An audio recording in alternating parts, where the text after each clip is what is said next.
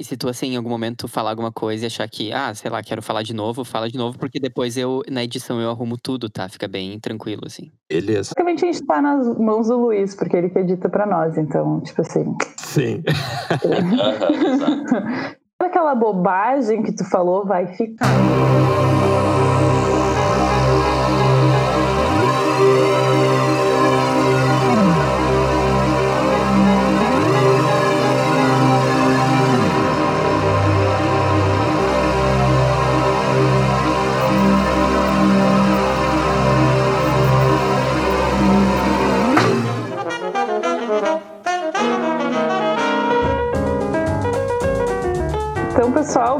A mais um episódio do Senciente. Hoje a gente está com um novo convidado aqui, que é o Márcio. Ele foi professor meu e do Marcelo ao longo da graduação e também supervisor de estágio, é uma pessoa que a gente gosta muito. Então, como sempre, né, tá aqui o Luiz, o Marcelo e agora o Márcio. E eu vou pedir para agora no início ele se apresentar aí para vocês, né, contar um pouco o que ele tem feito. Porque a ideia é hoje a gente conversar sobre uma coisa que muita gente se pergunta, assim, que é, que é assim que passa na cabeça de um terapeuta, como é que é ser terapeuta. Às vezes as pessoas até fazem terapia e ficam tipo, hum, o que, que a pessoa pensa, né? O que que é que é pro outro lado. Então, de início, Márcio, se tu puder te apresentar, contar um pouco o que, que tu tem feito hoje em dia, assim, como é que tá sendo para ti esse período, enfim, falar um pouquinho de ti. Então tá, pessoal, muito obrigado pelo convite. Prazer estar aqui com vocês, compartilhando essa conversa. Bom, como vocês comentaram, né, eu sou professor universitário, sou professor da PUC do Rio Grande do Sul, do curso de psicologia, e eu concomitantemente, na verdade, antes disso já, né, eu trabalho também como psicoterapeuta. Eu trabalho como psicólogo clínico desde comecei estágio em psicologia clínica em 2005.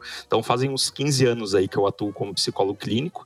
Sou professor da PUC desde 2010. Então minhas atividades profissionais aí elas se dividem, né, entre a docência e a psicoterapia, né, o trabalho de psicoterapeuta.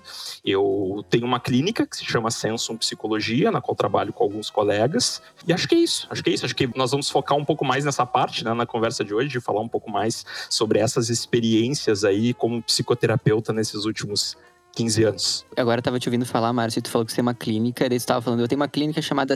Daí eu falei, Senciente, ele pegou o nosso nome e tá tudo acabado. quase, quase, é Sensum. Vamos combinar que a Sensum começou antes que a Senciente, né? Então se alguém tivesse roubado o nome de alguém. Isso é verdade.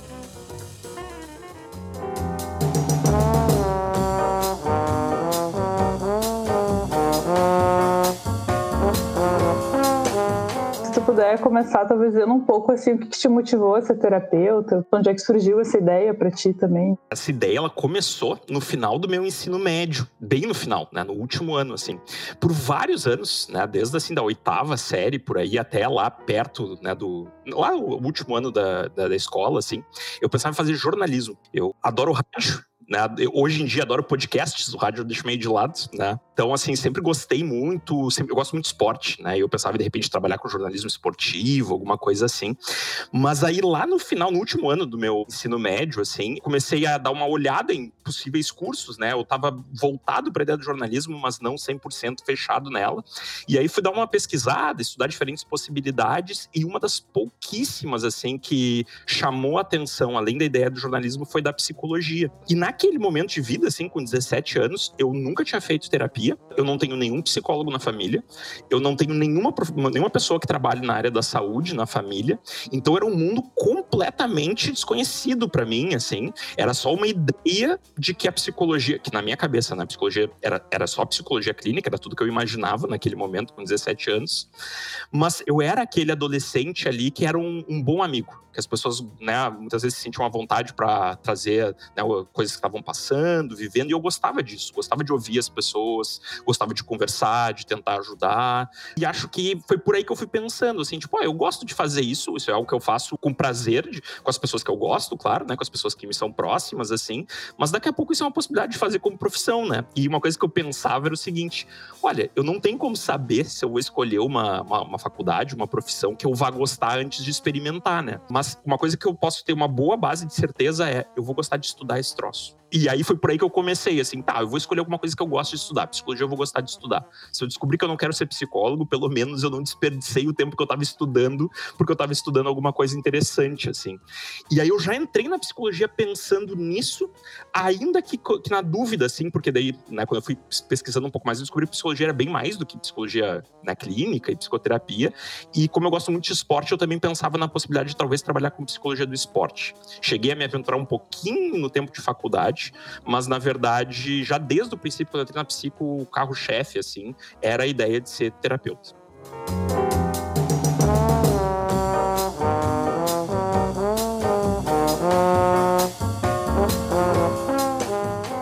É muito interessante porque a gente pensou nesse assunto e fazer essa entrevista contigo justamente porque tu tem uma carreira que tu passou pela vida da Nicole e do Marcelo, mas tu entrou na faculdade de psicologia num momento diferente que a gente entrou, né?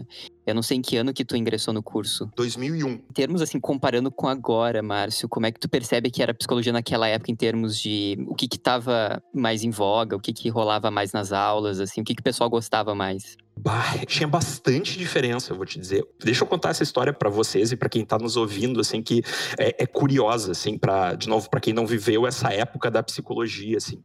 Em 2001, quando eu entrei na PUC, que foi onde eu cursei, né, na PUC do Rio Grande do Sul, eu tive que prestar um exame psicotécnico para poder ingressar no curso. Eu fiz parte da última turma que precisou prestar o psicotécnico para entrar no curso.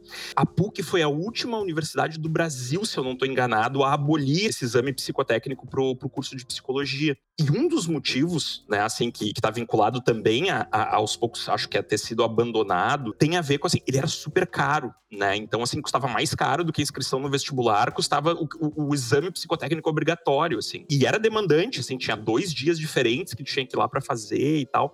E naquele momento, eu ali com meus 17 anos, eu achava um pouco legal isso aqui, né? Porque realmente, para ser psicólogo, de repente, tem que dar uma avaliada no funcionamento das pessoas.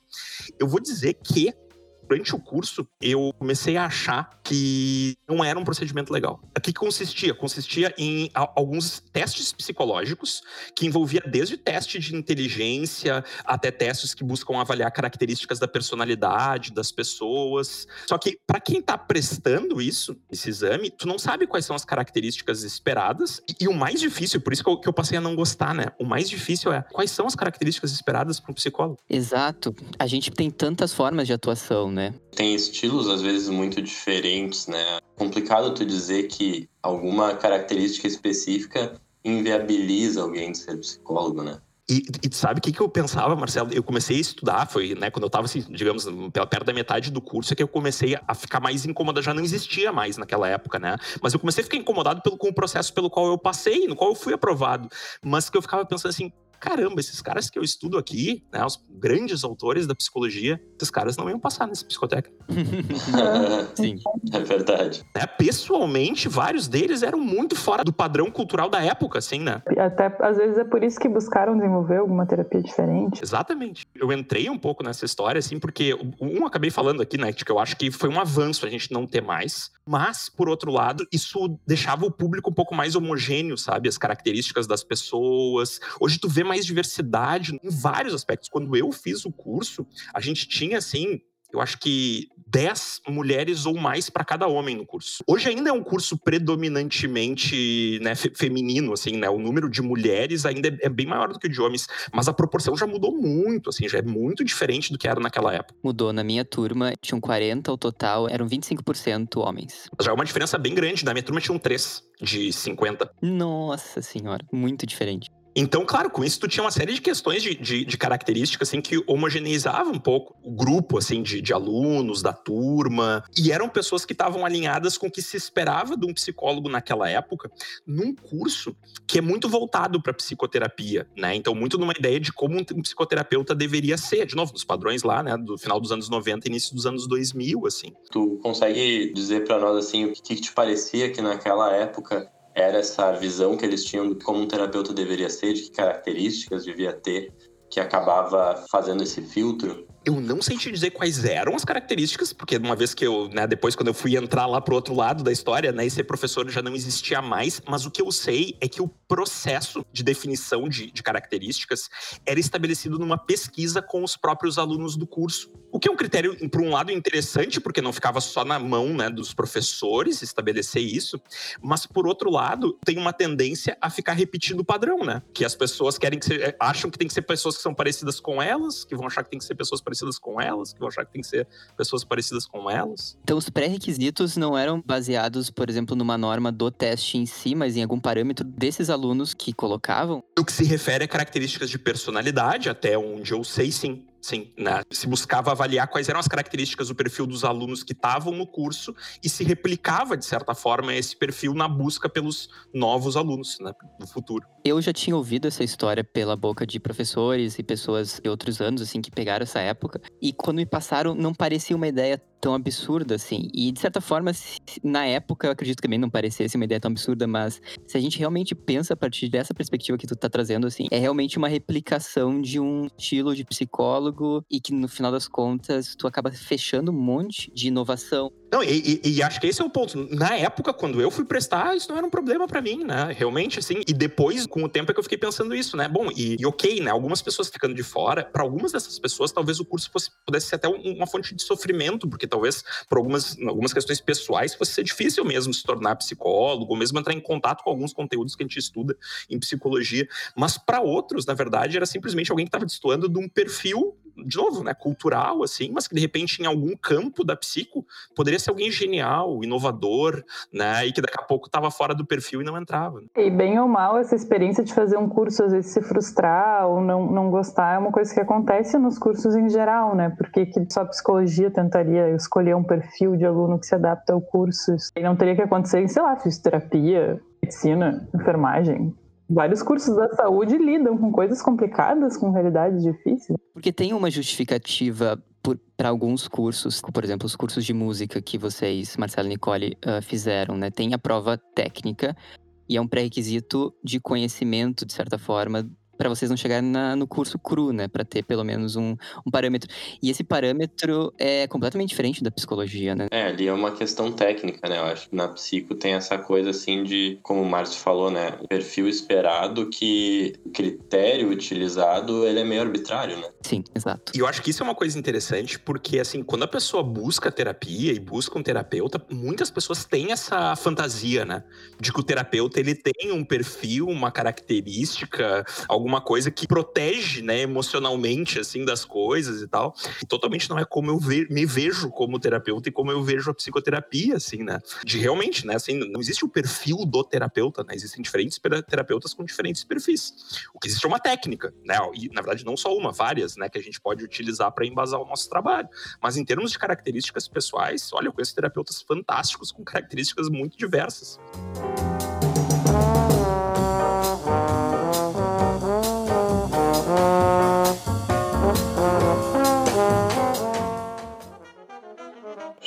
Entra num ponto que é bem interessante para o nosso debate aqui, né, sobre essa questão da profissão, do que é ser terapeuta, né, porque acho que essa é uma visão bem corrente, assim, né, do terapeuta como alguém ponderado, como alguém sem problemas, como alguém, né, sempre muito tranquilo e uma capacidade de sempre conseguir ajudar, às vezes perde um pouco desse lado humano, assim, né? Queria saber, Márcio, assim, como é que é na tua experiência, assim, essa questão. Tu já recebeu algum feedback de paciente sobre alguma questão pessoal tua? Ou como é que tu vê que questões pessoais tuas influenciam na tua prática? Eu acho que, que influencia totalmente, totalmente, assim, né? De novo, né? Quando a gente está trabalhando a parte técnica, quando a gente está estudando, enfim, eu acho que isso é algo que influencia, né? Tipo assim, por exemplo, eu sou um terapeuta que falo bastante durante a terapia. Eu falo 50% do tempo.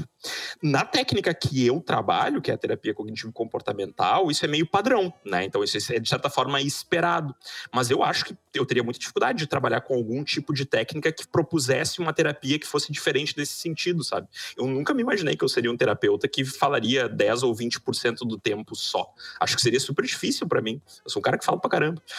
Eu acho que eu sei escutar quando, quando é momento também, mas eu falo um monte, né? E seria super difícil para mim. Acho que esse é um exemplo, né? Uma característica que influencia. Em relação, assim, a ser transparente com os pacientes que a gente pode ter em comum com eles, assim, né? O quanto acha que isso tem um papel para ti. Não a gente transformar a terapia da pessoa na nossa, né? Assim, mas às vezes conseguir também fazer, tipo, uma autorrevelação. Porque eu vejo muito a terapia como uma coisa de, não, a gente tá no mesmo nível, assim, né? Tipo, eu também sou tão humana quanto tu é e de às vezes conseguir ter uma relação bem próxima, espontânea com a pessoa. Que nenhum paciente meu tem essa impressão de mim, de que eu sou uma pessoa extremamente bem resolvida, bem assim, aquele terapeuta, né? E agora, ouvindo o Tu no podcast, eles vão quebrar certamente.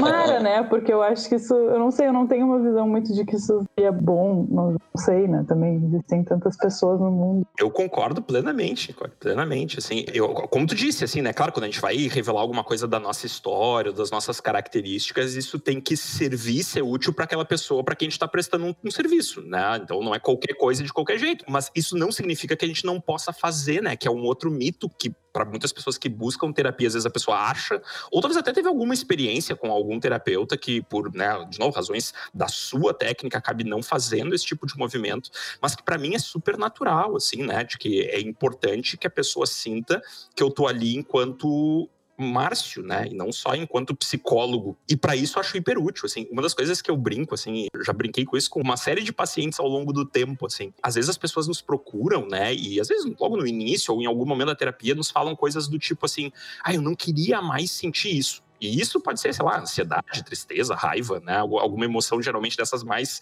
aversivas, assim. E, e quando a pessoa me diz alguma coisa desse tipo, assim, claro, quando eu tenho um bom vínculo, assim, e acho que cabe usar um pouco do humor também, eu, eu, eu às vezes brinco assim: olha, eu acho que essa é uma ideia muito boa. Né? Eu, por exemplo, gostaria muito, muito de não sentir mais ansiedade. Se tu tiver ideia de como é que a gente pode fazer isso, me convida para escrever esse livro contigo, porque a gente vai ficar muito rico. né? Porque eu não sei onde é que desliga o botão. Né? E, no fundo, no fundo, cara, eu, eu falo como brincadeira, porque eu nem acho que se tivesse um botão, ele devesse ser desligado. Sim, claro, mas é muito numa ideia tipo, sim, eu também sinto isso, isso também me faz sofrer. Não tem uma resposta definitiva, né? E tem vezes que eu também gostaria de não ter. Isso não significa que eu saiba exatamente como fazer, né? Assim, tem um botãozinho que eu ligo e desligo na hora que eu quero, né? Que é, de novo, esse mito de que o terapeuta tem um controle emocional lá que eu, eu, paciente, não tenho, né? Inclusive, eu, terapeuta, faço terapia também. Então, tipo, faz parte do processo da vida, né?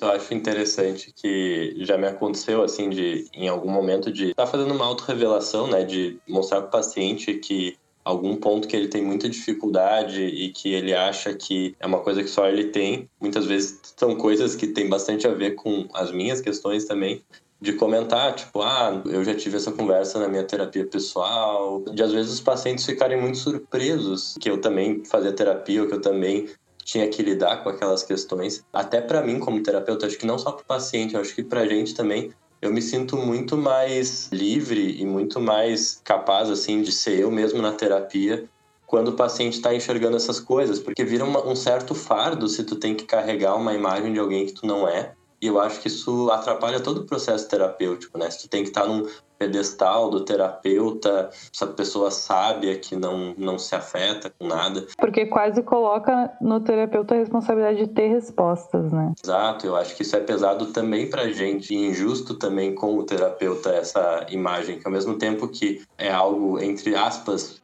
que pode ser positivo, né?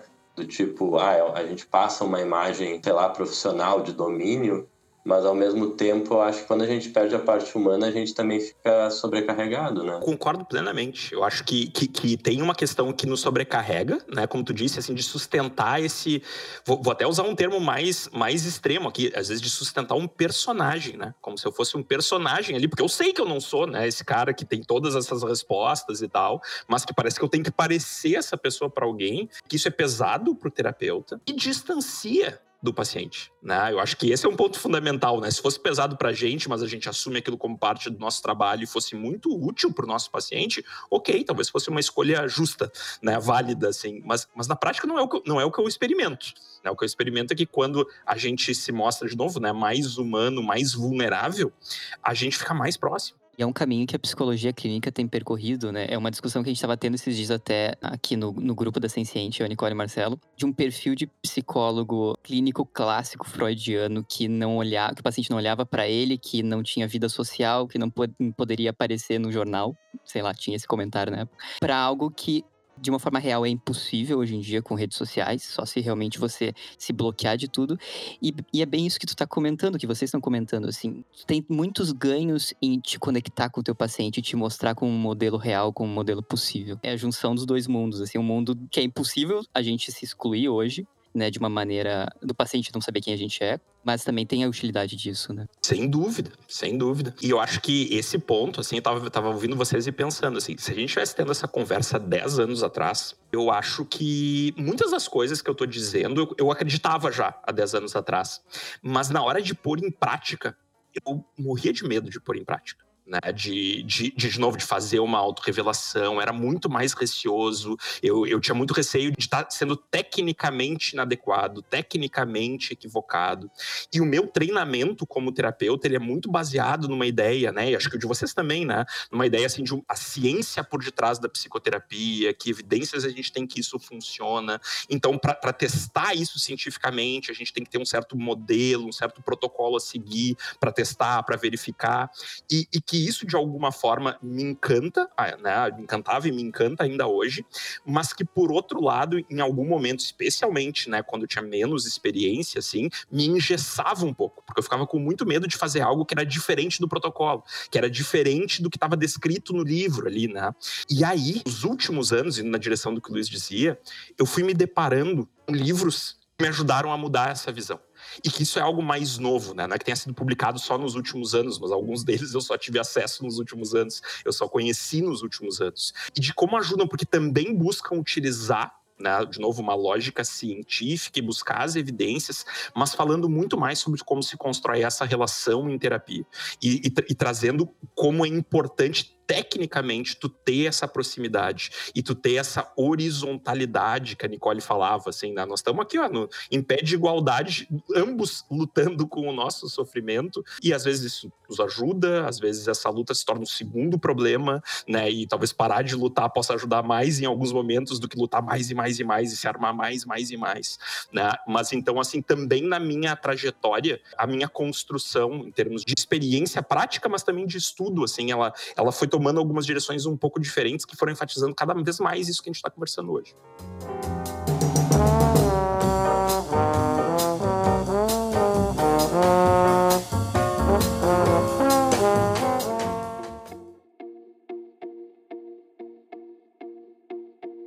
E é bem isso que agora eu queria pegar essa ponte, assim, Márcio. Vamos voltar ali pro, pro jovem Márcio entrando na PUC, né? Naquele modelo que a gente estava conversando até agora há pouco. Em que momento que tu começou a, a, perceber isso nas tuas leituras, assim, mas no teu, no teu decorrer do curso, assim, como é que tu foi indo pro lado que tu tá hoje? Eu diria assim, tem duas etapas, tá? A primeira começou muito cedo para mim. Não é assim para a maior parte dos psicólogos, né? Hoje como professor, né, eu vejo isso, e mesmo meus colegas lá eu via isso assim, que é no primeiro semestre eu tive aula com Ricardo Weiner, que pra, acho que para muitos de vocês aqui é uma pessoa conhecida, né? Um psicólogo super competente, professor super competente, e aquilo me encantou. E ele falava de uma psicologia experimental, de uma psicologia, né, com base numa ciência experimental, e aquilo ali fez sentido para mim no primeiro semestre. Tipo, eu, eu, nem entendia bem o que, que ele fazia, mas eu pensava assim, mas é mais ou menos isso aqui que eu quero fazer, porque a forma como ele olha para o fenômeno e como como ele me, me, me, exemplifica com estudos que foram feitos, que trouxeram né, uma base empírica, assim, aquilo me encantava, né? Então, aquilo, já no primeiro semestre, eu não conhecia muito as possíveis técnicas, né, e, e teorias em psicologia, mas essa visão, né, assim, experimental na psicologia me encantou desde o início, assim. E isso quase que naturalmente, dentro da estrutura do curso da PUC e das possibilidades que oferecia na época, me levou para terapia cognitivo-comportamental, que é um modelo de psicoterapia que trabalha muito né, com uma ciência experimental, em checar as evidências. E num primeiro momento foi isso. Né? Foi isso que foi me levando e foi me direcionando a minha formação e depois a minha pós-graduação, me especializando nessa área. E tem um segundo momento que ocorreu e começou há uns sete anos atrás, mais ou menos, no qual eu comecei a me deparar com algumas abordagens dentro da terapia cognitivo-comportamental, porque existem várias né, abordagens dentro da terapia cognitivo-comportamental, que tem uma base comportamental quando eu estudei lá na graduação, aquilo para mim parecia assim, isso aqui é história da psicologia, né? E eu precisei de alguns anos para descobrir que o comportamentalismo estava muito, muito vivo, muito, muito produtivo e que ele falava muito mais da relação terapêutica, da interação entre as pessoas, da horizontalidade na relação, do que eu jamais imaginei quando eu estudei lá os primórdios do comportamentalismo na graduação. Que até hoje, basicamente, o que a gente estuda, o que a gente tem mais ênfase, assim, né? São os comportamentalistas dos anos 40, 50, né? Assim.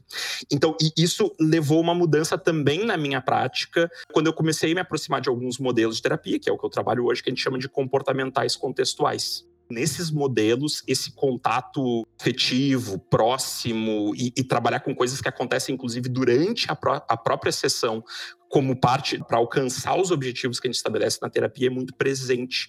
E isso, como eu disse, assim, para mim foi libertador, porque tinham algumas coisas ali que eu tinha receio, eu tinha vontade, mas eu tinha receio. Será que está certo? Será que está errado? E que nesses modelos eu encontrei uma fundamentação teórica sólida para dizer sim, tu pode fazer essa autorrevelação, tu pode te vulnerabilizar, tu pode né, colocar que tu também passa por situações desse tipo e que de alguma forma isso não é dar um modelo de como o paciente deve fazer quando tu fala sobre a tua experiência, mas é exatamente como o Marcelo dizia lá atrás, é ele vê assim, não é só comigo que isso acontece. Eu acho muito interessante também como a nossa cultura vai interferir nessa questão de proximidade, vínculo e afeto, porque eu tenho uma amiga que mora no exterior, né? Ela buscou terapia no exterior. Em várias línguas tem essa questão de se tu trata a pessoa por um nós, né? Ou tu, assim, francês, no alemão, enfim. Ela estava fazendo terapia e me falou que terapeuta dela não dá abraço, tem toda essa questão, né? E a gente, como brasileiro, a gente é mais puto, assim, né? E até por uma questão de facilidade, ela conversou com a terapeuta dela se ela não podia tratar a terapeuta por tu, que é bem mais fácil fazer a conjugação dos verbos, ela ia se sentir melhor, sabe? Na, na língua estrangeira, assim. A terapeuta disse que não, porque é uma questão dela, da, dos pacientes não confundirem o que, que é amizade, o que, que é relação terapêutica, que ela achou muito estranho a minha amiga contou para ela que eu tinha achado super esquisito que eles não podem abraçar os pacientes lá, porque eles podem arriscar algum processo ou alguma coisa. Assim. Achei bem chocante, assim, né? Porque a minha realidade é completamente diferente, assim. Às vezes, o paciente saber o que a gente pensa sobre algumas coisas, a gente conseguir até às vezes dividir, tipo, porque já me aconteceu muito, não sei se acontece com vocês, tu perguntar pro paciente, sei lá, no feriadão, ah, e aí, como é que foi o feriadão, né, o que, tu fez e tal, e o paciente contar e perguntar, ah, e tu, como é que foi o teu? E a gente poder falar alguma coisa do nosso feriadão, né, não... porque eu acho que isso dá esse senso também de reciprocidade na relação, de que tem uma relação real ali, né. Eu acho que é bem isso, né, sempre com enfim, tu tem um senso crítico do quanto de tempo da sessão que é da pessoa tu tá ocupando com alguma coisa tua, de naturalizar isso, né? Também eu contei para meus pacientes, ah, fui para praia, né? É algo que aproxima, né? E faz a pessoa sentir de novo, né? Que tem um outro ser humano ali, né? E ao mesmo tempo, assim, né? Acho que o, o exemplo que a Nicole trouxe é super interessante, assim, né? A questão do, do tudo, tocar, do não tocar, da forma como eu vejo, óbvio, né? E, e outros terapeutas talvez discordem, mas o limite é, é meu e é do paciente, né? Nós temos que estabelecer o limite da nossa relação, né? Quando eu estabeleço uma relação com qualquer pessoa e qualquer tipo de relação, os limites eles não são inerentes à relação, né? Tem amigos em que a gente, sei lá, chama de tu e outro amigo que a gente chama pelo nome e outro amigo que a gente chama pelo apelido, né? Tem, tem amigo que a gente abraça quando vê, tem amigo que a gente não abraça. Um é certo, o outro é errado, né? Por exemplo, assim, tem que abraçar, ou tem que ser assim, ou tu não tem que, né? Tipo, se criar ali, né? Mas de tu poder ter essa fluidez também de como tu te sente, assim, né? E é um risco real que um paciente confunda a relação que a gente estabelece ali com uma relação de amizade, por exemplo. Mas, bom, dependendo de como isso aparecer, isso faz parte da própria terapia, a gente poder conversar sobre isso e o terapeuta poder estabelecer os seus limites pessoais e éticos, porque também tem um código de ética sobre né, aspectos que o terapeuta pode ou não pode nesse tipo de relação e tal, que é da profissão. Mas, de novo, né, são limites éticos da profissão, que não falam sobre tu poder chamar de tu ou não, nem sobre tu poder apertar a mão ou beijar o rosto ao se cumprimentar, né? E que isso tem a ver, tudo bem se o terapeuta não quiser, né? Mas, de novo, acho que esses limites são nossos e dos nossos pacientes. E daí também isso tem muito da pessoa também ter liberdade de escolher um terapeuta que tem um perfil que fecha com ela, né? Isso tem acontecido cada vez mais, assim, até dos pacientes experimentarem mais de um terapeuta antes de definirem, isso eu acho bem importante. É que nem a gente estava falando antes, né, da questão do psicotécnico, para definir um perfil de terapeuta, enfim. É importante a gente poder ter essa liberdade, assim, né? As pessoas trabalham dentro de uma mesma técnica ou ideia de técnica de formas muito diferentes.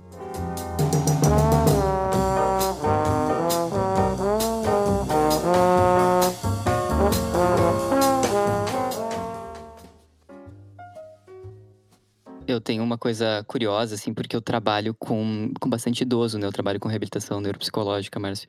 É um aspecto bem interessante, porque eu tenho 28, tive que pensar aqui, porque, né? Começando a ficar complicado. E eu trato pacientes de 60 para mais, né? Então é toda uma história de vida que eles têm muito mais a ensinar para mim do que certamente eu para eles em termos de experiência, né? Então, dependendo do paciente, existe um pouco dessa, dessa dificuldade do encaixe, né? E tem alguns pacientes específicos, né? Alguns estilos. E tem, tem muita diferença também de gerações, por exemplo. Pessoas que têm hoje na faixa dos seus 60, 70 anos são pessoas que nasceram ali na década de 40, década de 50, alguns na década de 30, com 80 e poucos já. Às vezes, para o homem, nessa idade que está em tratamento, é, as referências de, do que, que é se vulnerabilizar são coisas, às vezes, inimagináveis, né? Ou de ideia do que, que é fazer uma terapia, do que, que é fazer um tratamento. Então, às vezes, eles têm uma ideia muito médica, né? De sentar na frente ali e te ouvir e eles vão seguir tua recomendação. Muitas vezes o meu desafio é justamente quebrar essa imagem, assim. É quebrar essa imagem de que não é aquele momento, eu não vou te entregar e tu vai levar para casa embaixo do braço e vai resolver teu problema, né? É na interação. Então, cada tipo de paciente com suas variáveis de uh, gênero, idade, cultura, vão ter os seus encaixes específicos, né? Sem dúvida, sem dúvida. E claro, tem diferenças bem importantes que tu está colocando aí, né? Assim, de novo, de geração, de, de características e também do que, que tu espera de um terapeuta, né? Que, que várias vezes é, é um mito que a pessoa cria para si mesma, mas que pode influenciar em como ela estabelece essa relação, né? Tô pensando aqui em coisas de tipo idade, né? Às vezes as pessoas criam uma expectativa de que o terapeuta ele tem que ser mais velho do que essa, do que a própria pessoa, ou pelo menos ter na casa dos X anos, né? E várias vezes isso é um mito que a pessoa cria para si mesma mesmo, né? Eu, eu, costumo brincar que passagem do tempo não necessariamente significa ter muito mais experiência em qualquer coisa, né? E como professor, eu tenho alunos recém-formados de 40, 50, 60, né? Tipo, de, de, várias idades diferentes, assim, né? Mas, ao mesmo tempo, às vezes isso é algo importante para que quando, de novo, eu sente ali comece a falar sobre a minha história e as coisas que estão né, me trazendo sofrimento e tal, eu tenho a sensação que aquela pessoa vai me entender. Acho que, né, de novo, eu comecei com 22, me formei com 22, assim, e, e lidei com algumas situações, assim, que são são, às, às, vezes, nada mais são do que preconceituosas, na verdade, né? Quanto à idade, assim, de, de, de, nem dar oportunidade, mas ao mesmo tempo de poder entender que, bom, a pessoa cria uma imagem, né, de quem ela quer que seja aquela pessoa que vai escutar ela e que ela tem direito mas se ela me der uma chance, eu vou tentar mostrar para ela que, né, eu tenho as qualificações necessárias, né, para poder ajudá-la quanto a isso, assim, mas às vezes a gente tem que quebrar alguns mitos aí, né? Exatamente, tu tocou no ponto fundamental, né? Essa questão da idade, ela não é necessariamente em relação ao quão bem tu vai fazer teu trabalho, né? O quão habilidoso tu é. Claro, o tempo vai te dar, às vezes a gente ouve esse termo na, na psicologia, vai te dar mais cancha, né? Ele vai te dar, na verdade, mais cenários que tu já esteve presente, e isso talvez te dê algum, em algumas situações tu lembre, ah, eu já atendi um paciente que. Mas não é o mesmo paciente, né? Não é a mesma pessoa, né? Então, é experiência, mas não necessariamente é proporcional ao tempo. Mas eu, eu, vou te dizer, Luiz, eu entendo isso e até acho, assim, em geral, a sensação que a gente tem, né, com mais experiência é de que a gente tem mais cancha, como tu disse, mas aqui, experiência do terapeuta é overrated. Que talvez a gente que se sente mais tranquilo com o tempo do que necessariamente a gente Exatamente.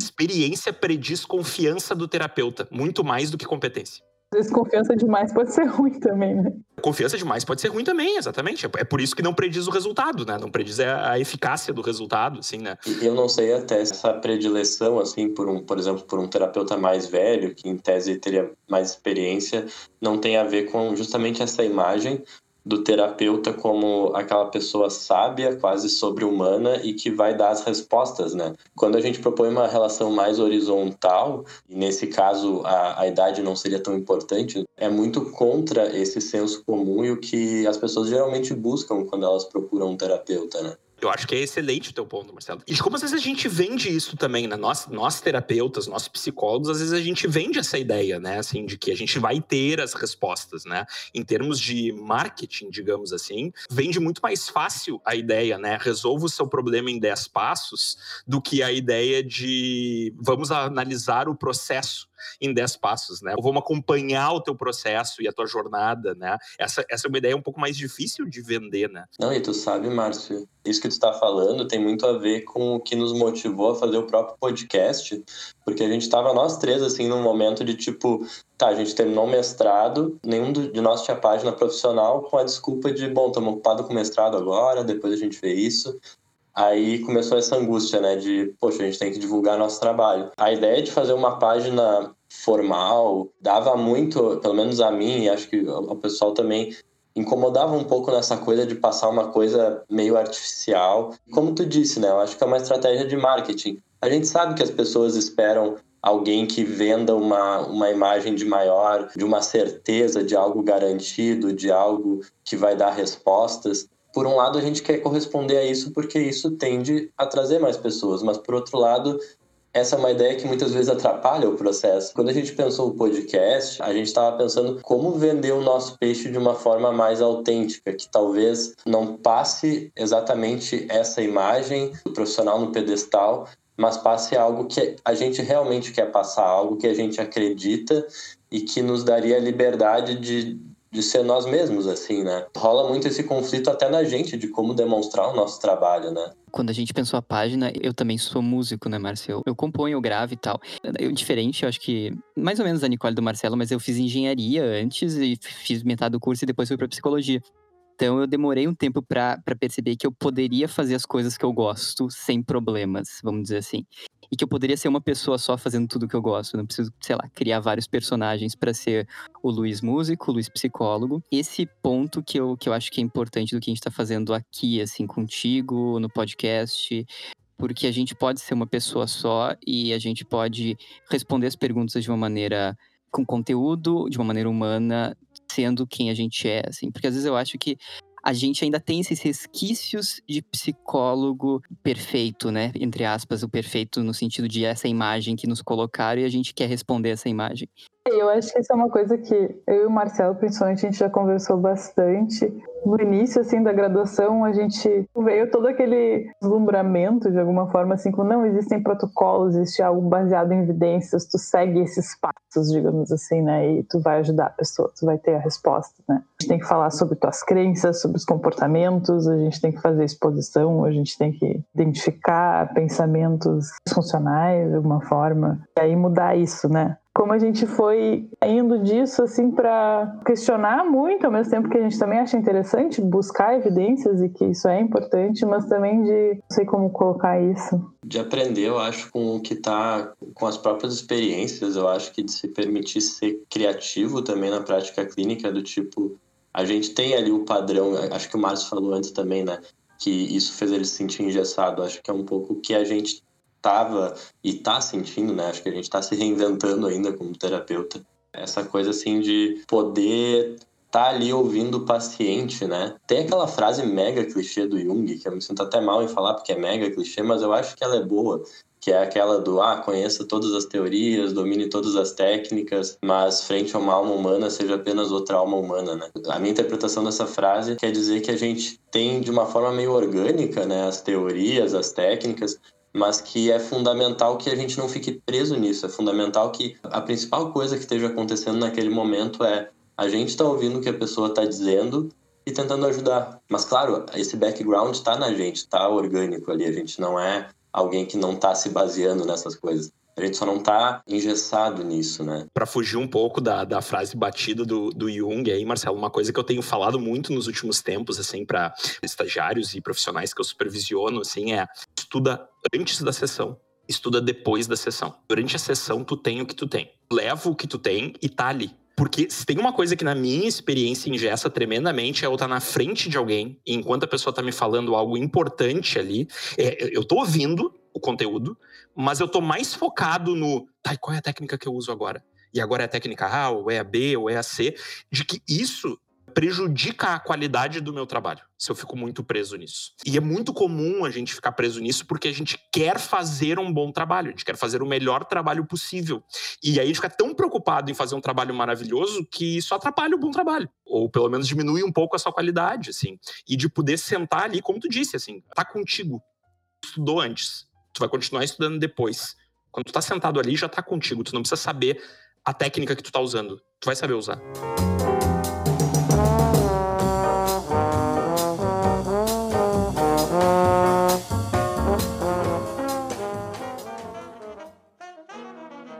Então, agora mudando um pouco de assunto, assim, né? Mas uma coisa que eu fiquei com vontade de te perguntar também, porque geralmente a gente pergunta isso para as mulheres, mas acho que também é interessante perguntar para ti como é que tá sendo para ti essa experiência de ser pai, né? Pai psicólogo, então pai que sabe um monte de teoria em si do que que a gente, o que que é bom para as pessoas, o que que não é bom, né?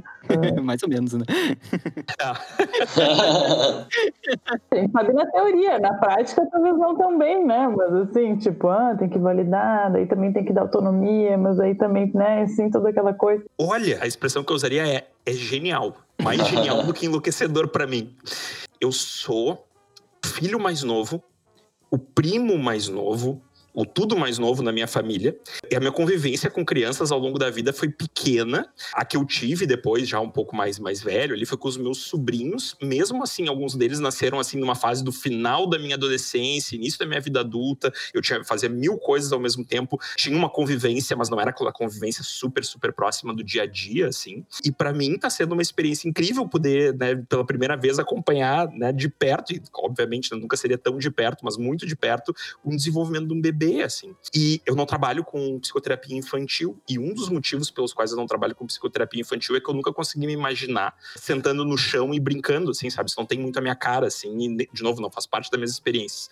E tá aprendendo tudo isso com a Helena, que é minha filha, né, assim, é absolutamente genial, assim. E, e poder ver os processos que eu eh, estudo e falo nas aulas, isso não tem tanto a ver com psicoterapia, mas coisas que eu, que eu abordo em aula, como processo de desenvolvimento de linguagem, por exemplo. Né? Eu conheço os estudos sobre desenvolvimento de linguagem, mas tu vê a linguagem se desenvolvendo ali, é incrível, assim, é muito, muito bacana, assim. O que, eu vou dizer assim, para mim, eu consigo dar uma, uma separada e quando eu tô com ela, eu tô com ela, né, na linha do que eu dizia, assim, né, o que eu estudo, eu estudo, mas quando eu tô ali, eu tô ali, e eu não fico pensando muito, sabe, assim, ah, isso é certo, certo, isso é errado, do sentido da, da psicologia da coisa, mas muito mais alinhado assim com os meus valores e da minha esposa, assim, né? Que tipo de educação a gente quer dar para ela, que tipo de valores a gente quer transmitir, e se isso que a gente está fazendo é coerente com isso ou não, assim. Mas não muito no, sabe, ah, se eu faço isso gera aquilo, se eu faço aquilo outro gera aquilo outro. Eu meio que assumo assim, olha, alguma coisa eu vou gerar, entendeu? Não tem como fugir disso. Tudo tem alguma consequência, vai ter um lado bom e tem potencial para ter um lado ruim também, assim.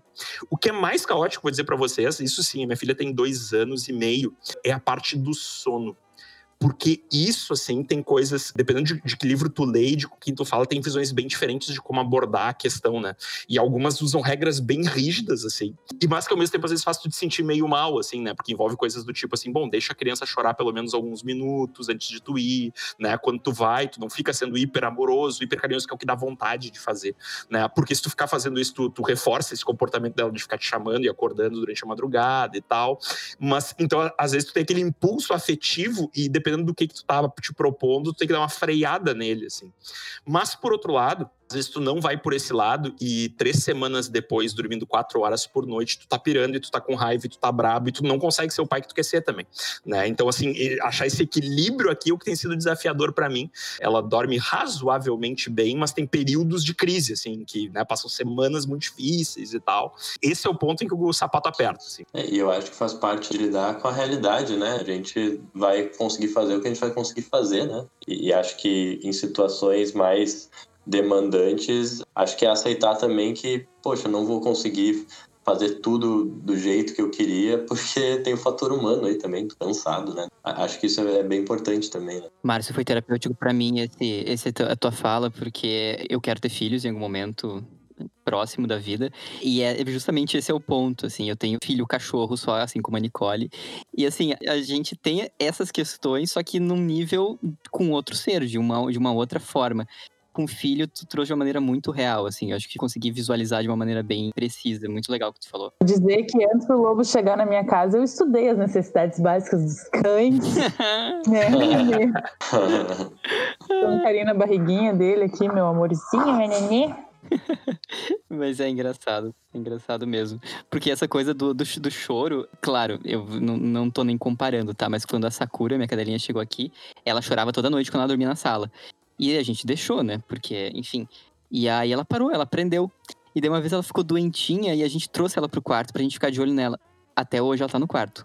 Ela dorme com a gente toda noite. E quando tu tem, tu entende por que, as pessoas entram nisso, né? Assim, porque realmente é difícil de manejar as alternativas que tu tem, começam a ficar todas meio difíceis, né? Não é como se, daqui a pouco também não tivesse, né? Tu, tu não vê assim, ah, tá, é, né? dá algum trabalho, tem algumas dificuldades, deixar ela dormir aqui, às vezes dá problema. Mas não deixar gerava outro tipo de problema, né? E fazer essas escolhas é o que é difícil, né?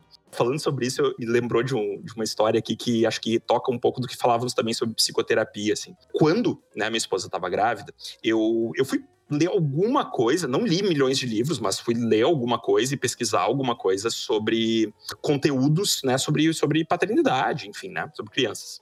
E aí, primeiro, tu começa a te deparar as coisas mais diversas possíveis, né? Assim, não pode ter nenhuma regra, tem que ter regra para tudo e todos os tons de cinza que vocês imaginarem, né? Esse é um mercado frutífero, né? Em termos de investimento, é educação sobre crianças, maternidade, paternidade, gestação. As pessoas consomem muito, né? Então tem para todos os gostos de tudo que é tipo, muitas delas divididas em 10 passos, né? Que é para ficar mais mais fácil a coisa. E a melhor coisa que eu li, eu iniciei alguns livros, terminei bem poucos, tá? Mas a melhor coisa que eu li nesse período foi uh, uma reportagem, um artigo de um jornalista, que eu não vou lembrar o nome, infelizmente, mas que eu achei genial. Que ele estava falando sobre a experiência dele como pai e buscando informação sobre o assunto e que ao buscar informação sobre o assunto ele se deparou exatamente com esse dilema que é o que eu estava me encontrando assim que é tem fórmula para tudo fórmula para tudo. E que é enlouquecedor, porque tu não sabe qual fórmula seguir. E que no fim das contas, né, uh, tudo isso são possibilidades, né, que podem eventualmente fazer sentido para ti, ser úteis para ti, mas não cai nessa de que tem uma fórmula. A humanidade está desde sempre tentando descobrir qual é a fórmula. E não é por acaso que não descobriu até agora, né? Talvez ela simplesmente não exista ou nós ainda não temos tecnologia suficiente para isso. E te vender isso em 10 passos, não importa quais sejam os 10 passos, não é mágico. Nisso que tu falou, Márcio, acho que nesse paralelo com a psicoterapia, também, né? Eu acho a psicoterapia, por mais que a gente tenha evidências, a gente não tem uma técnica que funcione infalivelmente para aquela demanda. A gente não, ainda não tem tecnologia para algo assim também. E acho que também é uma coisa que nos gera muito sofrimento, ah, como enquanto terapeuta, pelo menos eu falo por mim, assim, essa coisa de às vezes tu tá tucanado com tipo, tá, mas será que eu tô fazendo do jeito certo? Né? E tu conseguir ter essa liberdade, assim, de eu vou fazer o que eu acredito, baseado em coisas que eu li, e o que é possível, né? O que eu vou conseguir fazer agora e, e, ficar tranquilo com isso, né? Exatamente, exatamente. Acho que isso é super importante, assim, né? De novo, de, de ter uma coerência no que tu tá fazendo, ter um embasamento no que tu tá fazendo, mas não tem resposta para todas as nossas perguntas e não tem para todas as dos pacientes também, né? E acho que esse, esse é o ponto, né? Assim, de novo, né? A gente oferece o que a gente tem e a gente se prepara bem para ter bastante para oferecer, né? Mas não tem como ter todas essas, essas, respostas, todas as alternativas e esse caminho que às vezes a gente como terapeuta se cobra, né? Assim, a linha reta até a resolução daquela situação, daquele momento da vida do paciente. De novo, isso às vezes é mais um obstáculo do que, do que um catalisador no processo. A gente fez um podcast sobre perfeccionismo há um tempo atrás e o podcast virou um meta podcast porque a gente saiu do podcast mal porque a gente não achou que ficou bom em termos de conteúdo. Eu não tive nem coragem de abrir o arquivo ainda, porque eu fico, bah, eu vou me decepcionar tanto com aquele podcast e é sintomático que é sobre perfeccionismo. Exatamente. Não, maravilhoso. É um ótimo exemplo. Como era um tema da clínica, assim, a gente acabou meio que se cobrando mais de fazer um negócio assim super bom, né? E era só nós três e tal. Daí a gente nunca estrutura o podcast. No máximo a gente tem uma ou outra pergunta norteadora e depois segue o baile, né? Aí aquele a gente tentou, assim, eu, eu fiz uma estrutura, acho que mais de uma página de estrutura, pegar a definição, e ficou uma bosta. Daí, bah. Eu espero que na edição o Luiz consiga salvar alguma coisa, mas vamos ver. No final vai ficar ok, vocês vão ver. É, Deus te ouça.